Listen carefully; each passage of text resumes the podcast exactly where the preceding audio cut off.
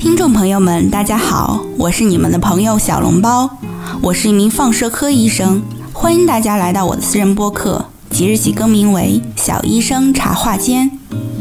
放射科是医院里重要的平台科室，与其他各科室都保持密切的交流。通过我的播客，希望能够帮助非专业人士更多的了解医学，了解放射医学。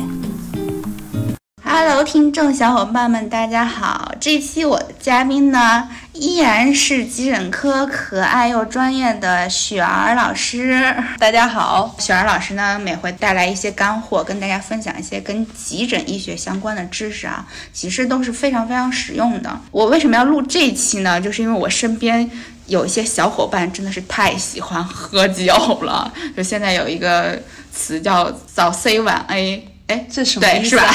什么意思？就是呃，早上是 coffee，晚上 alcohol，就是他们睡的睡觉时间非常的短，然后就晚上喜欢跟朋友们出去喝酒，睡眠时间又很短。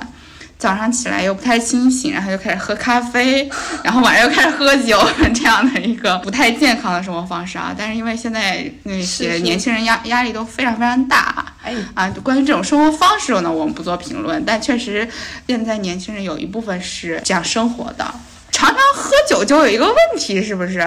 我因为我们大概都知道，很多药物是会和酒精产生反应的。是的啊，你这么一说啊，我前两天就遇到这么一个事儿哈。我有一个骨科的师弟，他们可能平常做手术比较多，对于内科的这些急诊知识可能稍微欠缺一些。然后这个我这师弟呢，就那天给我发微信说那个师姐。我那个晚上有个局，我想喝点酒。我在想，你你喝酒就喝呗，你 跟我汇报说什么呢？你喜欢我吗？你就非得跟我说？对，我说那个我还很纳闷儿。后来下一句就是。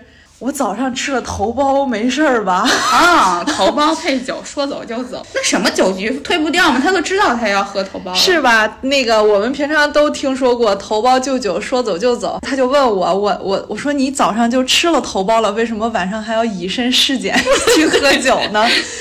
他说这个酒要上新闻是不是？这个局我推不掉。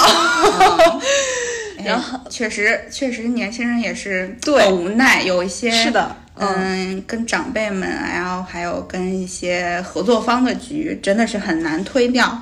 你在这个时候去跟人家说，呃，我早上吃了头孢，我晚上就不能喝酒，好像说服力不是特别足哈。这个 这个梗可能现在就已经广为流传了。之前你可能最开始的时候说我吃了头孢不能喝酒，这个可能大家都觉得呃可能还会体谅你，但是现在这个被已经被玩坏了，是吧？通情达理的长辈这个时候哦就说你就不要喝了，但是有一些。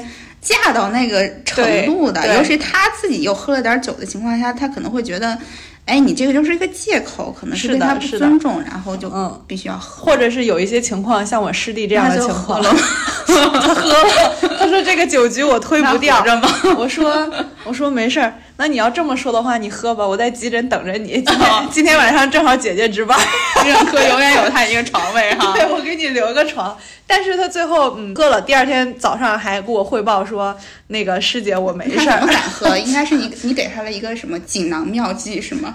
我 跟他说你吃了是哪种头孢哦，我们后面可以再详细的说一说。就是哪种头孢也是有区别的。对，这个吃的药不同，可能跟酒产生的反应也不同啊。咱们现在网络上说的这个什么头孢就酒，说走就走，大家都知道，人体的这个解酒都是通过肝脏解酒的，对吧？嗯，我们喝进去的这个酒，它就其实就是这个酒精，它就是乙醇，是吧？对。然后我们高中都学过，我们学过，哎，是高中？是高中吗？还还有高中学过，就是这个酶，大家都听过这种乙醇脱氢酶，各种酶吧？我们解酒的酶，肯定学过这样的知识，酶可能是大学吧？对。我们人体当中也会有一系列的酶，然后当我们喝进去这个酒精之后，这些酶是在我们肝脏内的，它会把我们的这个乙醇，呃，然后通过这个酶的作用，逐步的转化为乙醛。乙醛就是一种剧毒的东西。对对对，但是它不是转化到乙醛就停止了，嗯，啊，它可再会通过我们的这个乙醛脱氢酶。最后转化为乙酸。嗯，乙酸就是无毒的一种呃，对物质了。然后最后通过这个代谢生成这个二氧化碳跟水，嗯，那尿出去。对，所以我们喝酒喝多了会频繁的去上厕所。啊，一个是因为它本身有水，就是它最后会代谢成水；还有一个是它它其实会刺激那个抗利尿激素的释放啊，所以就是产生一个利尿的作用，就疯狂的尿尿。对，就是有一些头孢里边会含有一个叫硫甲基四氮醚基团哦，这个比较、就是大家可以理解为它某种基团，对，那么有某种物质，它可能会抑制我们这个乙醛脱氢酶的活性。那我们把这个酶抑制掉之后，我们的乙醛就不能再进一步转化为乙酸了，所以我们人体内的这个乙醛就会积聚。哎，老师，我捋一捋啊，就是是乙醇降解成乙醛，然后乙醛再降解成乙酸。对啊、如果是这个乙醛到乙酸的这一步被抑制掉的话，那就是大量的乙醛聚集。那乙醛是一种有毒的物质，是吧？对啊，对，就我们人体这个乙醛在我们人体内聚集呢，就会产生我们所谓的大家比较熟的这个什么双硫仑样。大家不熟，老师，只有你们急诊科熟，大家不熟。对，这个专业名词就是双硫仑样反应，就是嗯双硫反应其实就是乙醛的大量聚集。对，然后这个乙醛聚在我们人体内聚集呢，它就会和一些呃蛋白质啊、磷脂啊、核酸啊等这个共价键结合。共价键也是很久没有听到的东西。那我们就是会跟我们人体的这些这个乙醛聚集之后，会跟我们人体的一些各个的这个成分结合，结合之后会影响我们人体正常的代谢功能。然后，所以你才会出现一些像皮肤潮红、头晕、头疼、恶心、呕吐啊这样的一些情况。如果我们比较严重的话，甚至可能会出现血压降低、休克，可能会有这种恶性的心律失常、意识丧失。更严重的话，那就是出现这种症状的，就有可能随时就是小命没有了。所以这我们刚刚提到了，就是喝完酒之后会很想上厕所嘛。但如果出现双硫仑样反应之后，它可能会，呃，反而出现小便失禁的情况，就是尿不出来的这种情况。呃，这个时候就需要警惕了，是吧？对，有些人喝到这个非常严重的时候，可能会出现膀胱充盈，你的这个神经调节系统可能就会出现，这会儿可能会有已经影响到了你的膀胱快炸了，你你没有你尿不出来。对你可能已经影响到了你的这个神经调节。意识清醒的时候，你可能还能调节你的这个排尿功能，你是可以去多多排泄的。但是如果你喝到昏迷，你的神经调节出现问题的时候，你可能会出现憋尿的反应，可能会膀胱会非常的充盈。是是是是嗯，那雪儿老师就是头孢配酒嘛，好像听上去像是急症哈，在他们两个都进入人体之后。多久会出现呢？就是迅速出现吗？还是一个呃延迟性的那个反应？就是我如果真的不小心出现了这种情况，那那多久之后我会出现这种相继的症状？哦，这个如果我们使用了有这个双硫仑反应的这个药物之后，我们又去喝酒，含有那个基团的药物，对对，嗯。然后我们再去喝酒的话，最早的话可能会在五分钟之内就会出现症状，嗯一般一般会在半个小时。啊、其实就跟我们影像上讲的那个，嗯，那个过敏反应，早期的过敏反应是一样。对，然后一般在一小时之后出现的这个反应就会比较少了，嗯，哦，那这个是其实成成人是吧？因为小孩对的话，如果他代谢会差一点，可小能小孩儿咱们先不建议喝酒。小孩儿虽然不建议喝酒啊，但是我我跟你讲一下，因为我小的时候有一次发烧，温度非常高，然后我妈就说那要用酒精擦身子。然后降温嘛，哦其实他这种方式也是对的，但他就是把那个酒精放到一个杯杯里面，就帮我擦完之后，他就把那个放到床头柜上了。然后晚上起来，因为我出了很多汗，我就说我很想喝水，然后我妈就忘了，就把那个那个酒精入饮了，那个浓度非常高的酒精，然后就给我端过来，我就喝了一大口，我的天呐！那那那确实是比较比较 危险。这是我从小喝过浓度最高的酒。我们会以为小孩接触不到酒精嘛，不喝酒就接触不到酒精，但其实很多食物啊，包括药物里面都会有可能会有一点酒精的成分。是，如果万一出现了这样的情况哈，如果是儿童的话，就是吃了药，然后又在这个误饮了这个酒精，我觉得无论出现有没有出现症状，我还是建议家长把孩子带到医院去观察一下。嗯嗯是吧？双硫仑样反应，对对听上去非常非常可怕。对，它是不是致死率会非常的高？是不是喝了一点点酒的情况下，都有可能会发生这个双硫仑样反应？就嗯其实很可怕。其实也并不是啊，双硫仑反应不是说喝了酒再吃了药就一定会出现的，它也并不是洪水猛兽啊。双硫仑反应它是因为药物里边有这个基团干扰了我们酒精的这个代谢。啊，引起了我们这个体内的乙醛的这个积聚。通俗的来讲，它的这个本质就是我们吃了这个药，引起了我们这个酒量的下降。哦哦，干扰你的解酒过程，就是让对你的酒酒量变是的下降。就是你的酒量可能就变差了，并不是我们网网络上所传说的这种呃毒药啊，嗯，也并不是所有酒量好的朋友也不要以身试法，也不要觉得自己酒量好，然后双硫仑样反应解不了你太多酒。是的，是的，是的，是的，但也不并不是说所有的我们吃的这些药都含有这个基就是团的。头孢啊、抗生素类，就不对是所有抗生素会引起这个双硫仑样反应，是吧？对我们网络上现在说的是这个头孢舅舅，是因为大部分的头孢，我们市面上现在比较常见的，像头孢派酮啊、头孢曲松、头孢唑林等等这些，会有这个双硫仑样反应。多的好像是头孢派酮，对我记得是。嗯，大家可以就是着重的，就是去关注一下，避免这个药物。那头孢里面有没有比较安全的？就是呃不相对安全、呃和酒不太容易反应的？就如果我们真的在迫不得已的情况下，就是需要服用这个药物的话，那我们就会用哪些头孢呢？呃，像现在我们这个市面上有的，像头孢塞乌、头孢他定、嗯，头孢克沃、头孢唑沃等，这些都是不含有这个基团的。对，大家反正就是一个原则，呃，服药前一定要好好看说明书啊。我们刚刚看到的那个集团叫叫什么来？甲硫啊四氮、，甲硫四氮唑集团，团这真是我也不好，不太容易记住啊，就是这个小甲集团。其实这些是不含有这个集团的。如果喝酒了，可能也不会引起很大它的说明。书里面一定会提到，就是它成分，然后你能不能喝酒，说明书里一定要提到。所以就是喝这个药物之前看一下。我那个师弟他吃的就是头孢克乌，所以他、他晚上他那个喝完酒之后还给我拍了张照片，没有事儿。第二天是吧 第二天早上给我给我汇报了一下，说我还平安。不用占用急诊科的床位，留给有需要的人。是的，嗯，嗯那其实我们嗯刚刚提到了小孩儿也可能会误食酒精，除了像我妈妈那种粗心的情况，就有些食物里面，比如说酒心巧克力啊，我们之前提到的藿香正气水。这些都有可能含有酒精，是吧？嗯，我想问一下雪儿，就是，呃，像这种吃进去的东西，我们知道可能会出现双硫仑样反应，但是如果我刚好出现了一个创伤，然后我用酒精消了消毒，然后点滴，嗯，消了消毒，这种情况下有没有可能会出现呢？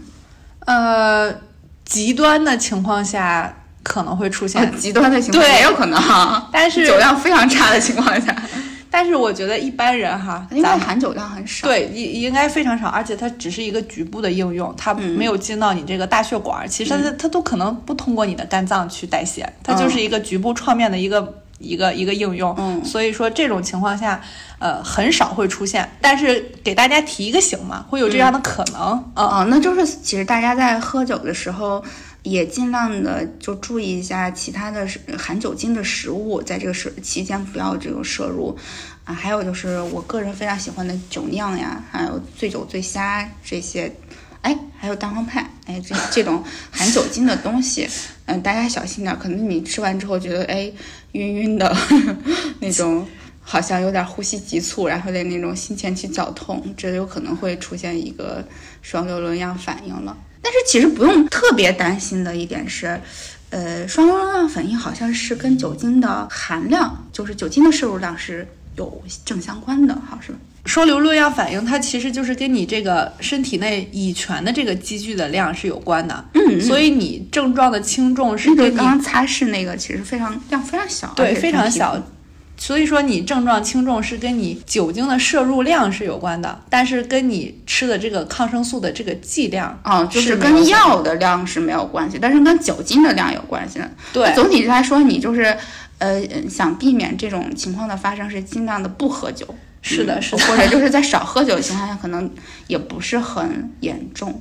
对，另外除了这个我们说的这个头孢，另外还有一些含有这种米唑基团的药，我们可能比较常见，大家都听说过的，像甲硝唑，牙疼的时候会吃甲硝唑、奥硝唑、替硝唑等等这类的，还有一些降糖药哈。对，像格列本脲这些，它也可以抑制酒精的代谢。我们喝酒之后也可能会出现腹痛、呕吐、头疼。等等这些双硫论样反应，这也是需要大家注意的。就是除了这个年龄的差距，还有这个身体机能的差距，是它跟那个个人像什么基因呀、先天呀这种东西好像也有关系，是吧？这肯定的，我们每个人，有的人是不是就是有的人酒量好，有人酒量不好，有的人就肯定是特别能喝，对吧？他这个他这个体内的这个，他可能这些酶的活性就比较高。喝酒上脸是其实是身体缺酶嘛？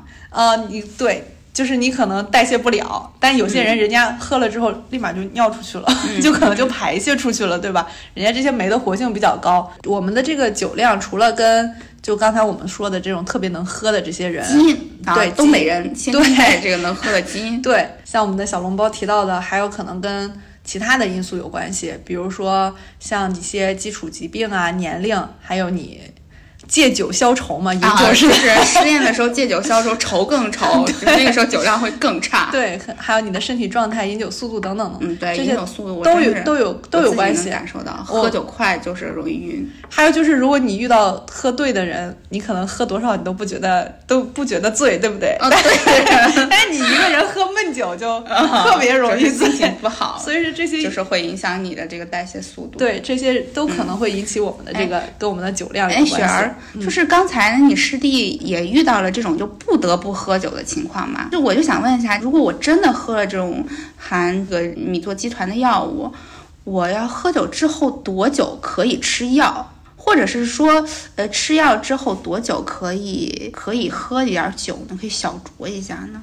嗯，这个时间我我我自己是把握不好的。从你们急诊科大夫的角度来说，你们是怎么建议的？嗯，其实我也提前去了解了一下，就是无论我们的这个啤酒、红酒还是白酒呢，它在我们这个酒精在我们人体内，它的这个清除的半衰期都是六个小时左右。嗯，半衰期哦，这不是完全清除的时间，对，是半衰期啊。所以我我们在。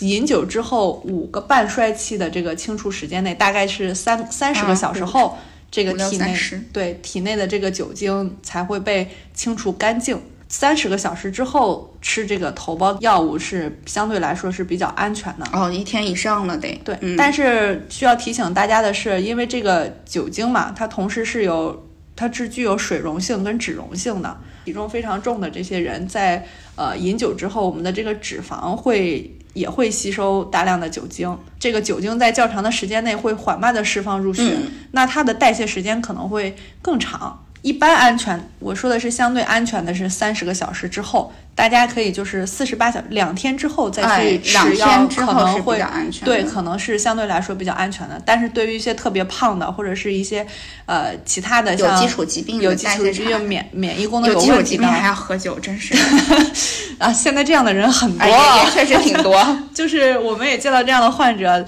来了之后，大夫我，谁没点基础病？我我离不开酒，那心脏血管可能都已经。对我也我也有朋友是因为 他情绪方面有点问题，他就。有造成了酒精依赖，他真的就是无法克制这个喝酒，然后他每天的快乐也确实是喝点酒，要不然就是不快乐。我说啊，那那你就喝点吧。是是是，这些人呢，他可能需要这个空余的时间会更长。嗯，这个要因就是因人而定了。嗯呃，我们在饮用的时候可以去医院去找医生寻求一下帮助跟咨询。嗯，那雪儿刚刚跟我们解答的是。呃，喝酒之后大概三十个小时，安全起见就是大概两天，四十八小时左右，你可以去吃吃各种各样的药物了，就不受影响了。但是如果是先吃药呢，就是然后我又很想跟朋友们哎小酌一下，然后就是晚上放松一下，那这个吃药之后我需要控制多久呢？是一样的时间吗？啊，我就举两个例子吧。嗯，这个我比较了解的，像这个。头孢派酮。啊，刚刚咱们说最容易出现反应的这个头孢，对然后它的这个清除的半衰期呢是大概是两个小时左右，它那个五个半衰期就是十个小时之后，它可能会被就是已经被人体代谢干净了。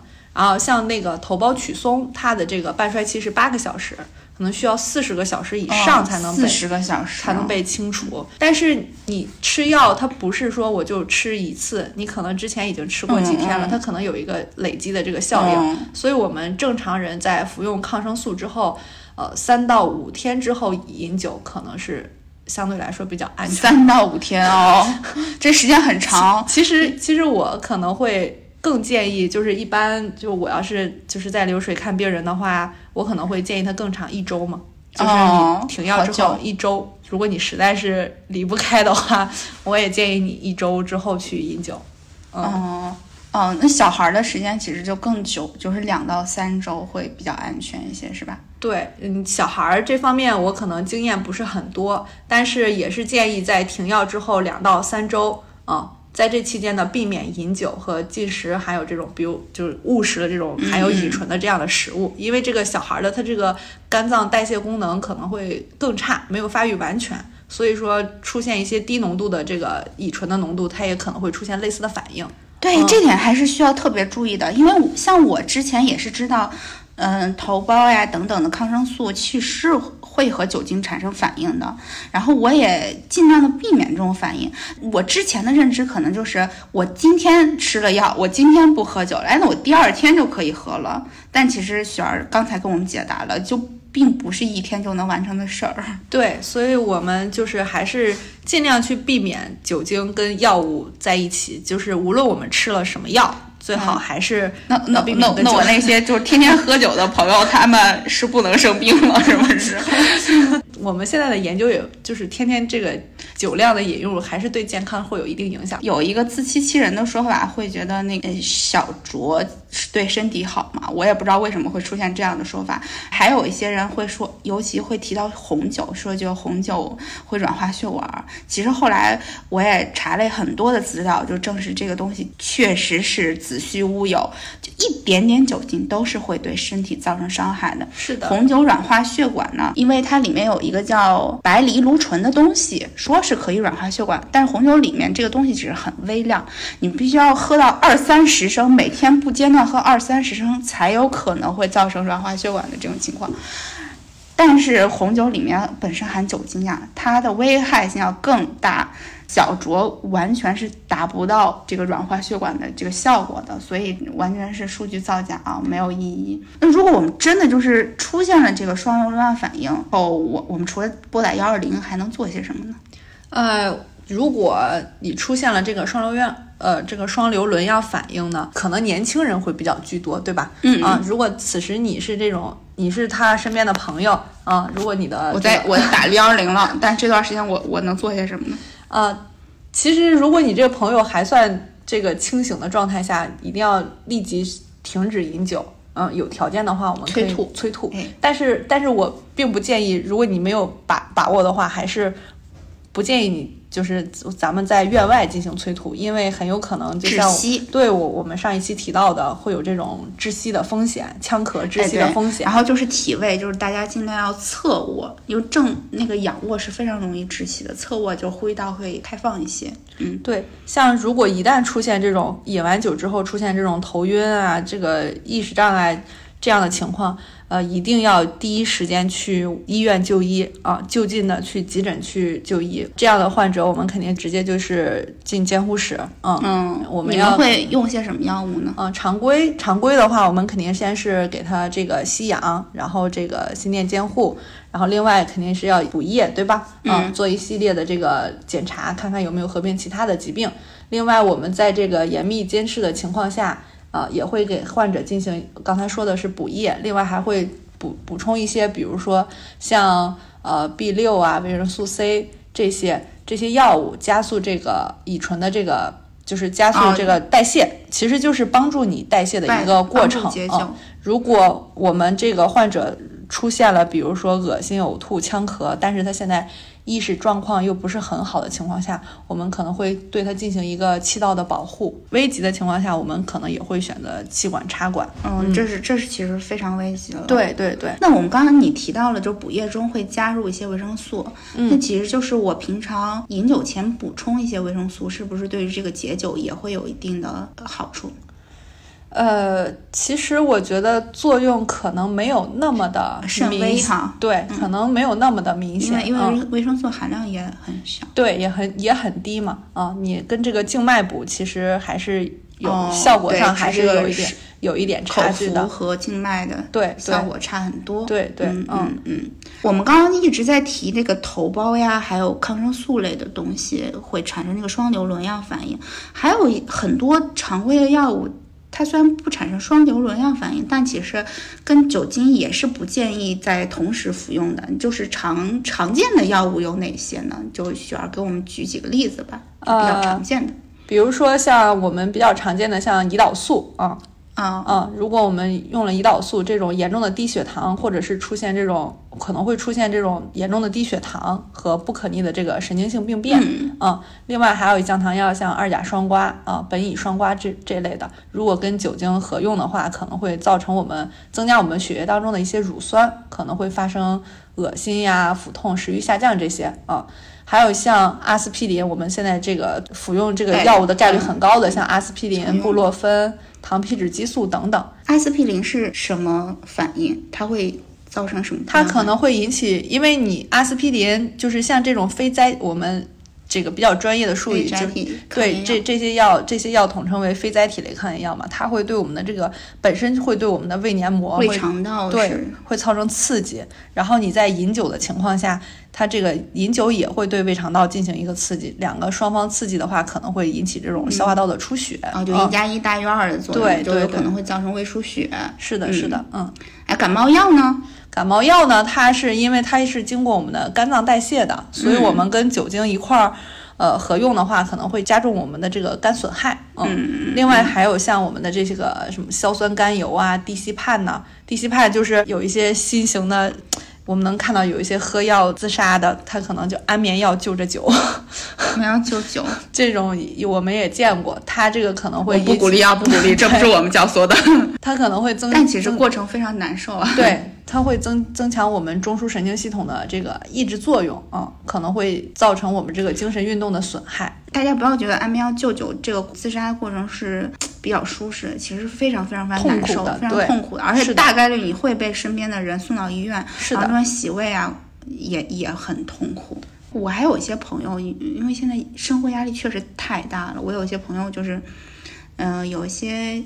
小小的心理的问题，就比如说进食障碍，比如说抑郁啊、焦虑啊这种情况，他们可能会定期的需要服一些抗抑郁药、抗焦虑药啊、安眠药这种情况。然后这种药是以我之前的那个记忆，好像是会和酒精产生一些不良反应的，是吧？对，它都是会增强我们中枢神经的这个抑制作用。嗯，如果这个量比较大的话，其实是挺危险的一件事儿。它除了其实抑制中枢，还有可能抑制呼吸，是吧？因为你中枢神经抑抑制了，你这个呼吸系统就是也是相应的会受到抑制。嗯嗯嗯。哎，还有一种情况，它可能呃，我看有有些药物的说明书上说是它有可能嗯会加重这个药物的副作用，比如说抗抑郁药，它可能副作用里面有一个就短期内的焦虑和躁狂。嗯，然后可能会有自杀倾向。如果喝酒的话，可能会造成它这个副作用更加的几率会更大，然后是其实是非常非常危险的。对，尤其是它本身就已经出现一些调节障碍的时候，然后因为酒精的作用造成它这些副作用更加夸大，这个时候其实身边人真的要看好。是，就是很多药物都可能会与酒精发生反应，所以在我们服药期间还是尽量的避免。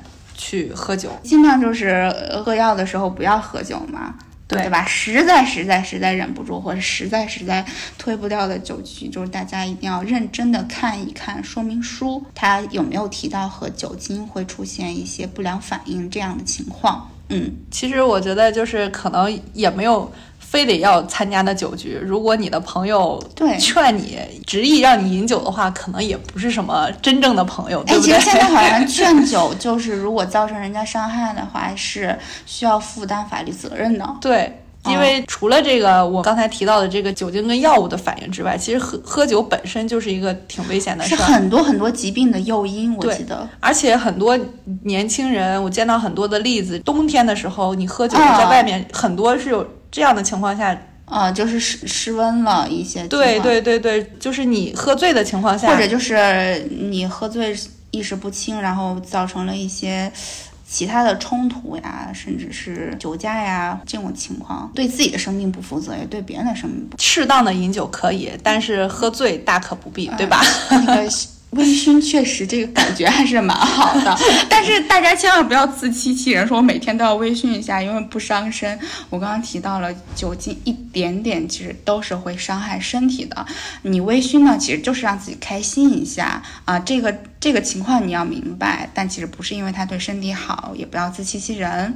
然后呢，希望大家每天都开开心心的，嗯、心情不好的时候呢。